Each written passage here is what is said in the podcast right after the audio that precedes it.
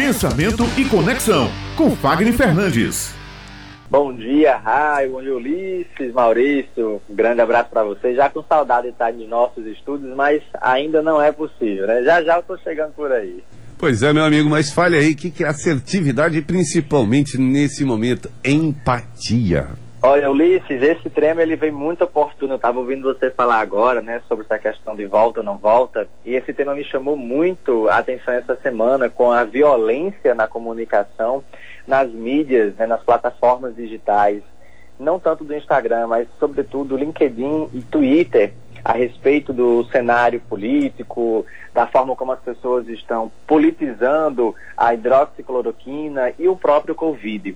Então tem tido um movimento de muita violência de pessoas que representam cargos nacionais, de pessoas que não têm tanto conhecimento sobre saúde, sobre doenças, sobre o que é uma pesquisa e fica inflamando a população a brigar entre si, a brigar com os órgãos de saúde, a brigar com os governantes, a brigar com a própria presidência. E o contrário também, os movimentos da própria presidência é, insuflando as pessoas a irem contra os governantes, a irem contra as medidas locais. E isso tem desgastado muito as pessoas. Né? No cenário que a gente está vivendo de incerteza, de insegurança, se você decide viver ou se você decide se arriscar é, se você decide trabalhar, porque a economia está apertando o bolso de cada um de nós brasileiros. Então, é um momento tão delicado, uma, uma, são informações tão negativas, boa parte delas são fake news, outras são distorções das próprias informações, que as pessoas estão acelerando o ritmo de adoecimento. Então, a, a plataforma que deveria estar nos ajudando a pensar em como resolver essa situação, quais as estratégias. Há tantas mentes pensantes, Ulisses, de um grau de conhecimento absurdo sobre estratégias, mas não sobre saúde. E ao invés de usarem a comunicação para pensarem em estratégias, usam de forma negativa se achando cientista e médico, porque no Brasil agora está assim. As pessoas leem meia dúzia de informações, assistem dois, três jornais, escutam um ou dois políticos, vão ver quem tem maior influência e já se sentem peritos e experts em saúde. Ou ainda em como a hidroxicloroquina pode ser utilizada. Ela já é um protocolo. Então, não é, ela não é liberada de forma não hospitalar. Então, as pessoas estão distorcendo uma informação e isso está causando muito desequilíbrio. Mas aí tem a oportunidade né, de nós trabalharmos essa empatia com a acessibilidade, como fala uma das grandes empresárias, a Kim Scott, que liderou por muito tempo o Facebook, o próprio Instagram. E ela fala muito assim, que nós precisamos desenvolver um relacionamento empático. Ou seja, eu não me importo só comigo, eu também me importo com você. E isso caracteriza muito o momento que o Covid tem oportunizado para todos nós. Né? Fique em casa não só por você, mas fique em casa também pelo outro. Então isso é um relacionamento empático e isso nós precisamos agora mais do que tudo manter. Estamos precisando voltar, há muitas manifestações, porque toda semana há o noticiário de que será o pico e esse pico nunca acontece ou ele acontece e só cresce. Então, é preciso também nós termos clareza nesse falar. Você tem uma, uma, uma, margem de convicção sobre aquilo que você está querendo expor para a população. Por que, que essa é a semana do pico, ou por que esse pico não está baixando, porque ele está só crescente, quais medidas foram feitas que não, estão, que não ajudaram.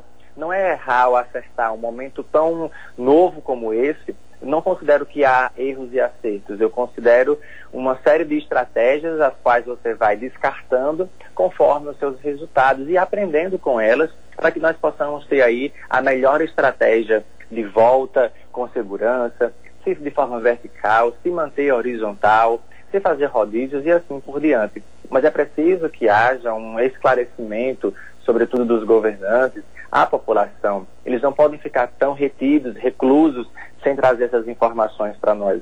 Eles são líderes, esses líderes eles nos influenciam e nos motivam a ter coragem de continuar em casa e de desenvolver esse relacionamento empático.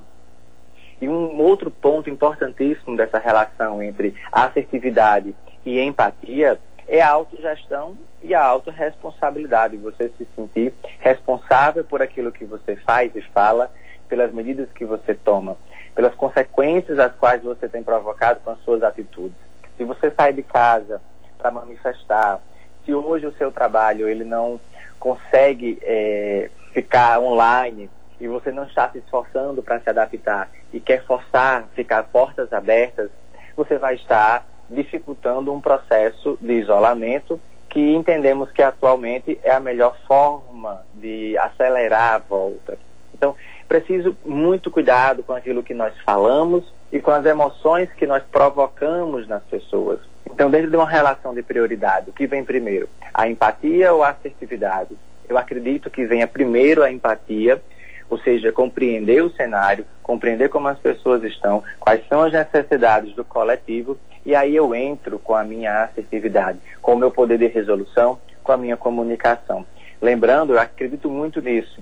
Nós devemos hoje nos unirmos e não segregarmos ainda mais a nossa história, o nosso país, as nossas ações, o nosso povo, que já está tão sofrido, como o próprio governo já falou em outros momentos, o gigante está de joelhos.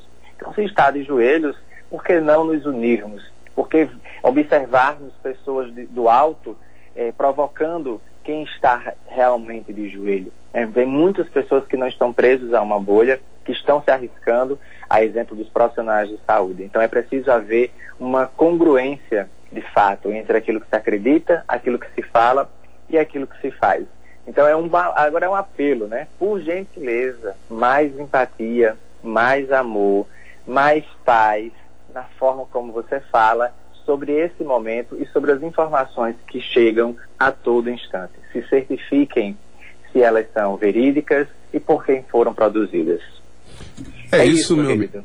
É isso, meu amigo. É, hoje a gente está precisando muito, muito, muito exercitar principalmente a empatia e assertividade. Disse tudo. Concordo plenamente. Meus amigos, uma boa semana, que Deus nos abençoe e até a nossa próxima coluna, se Deus quiser. É isso. Fique em casa.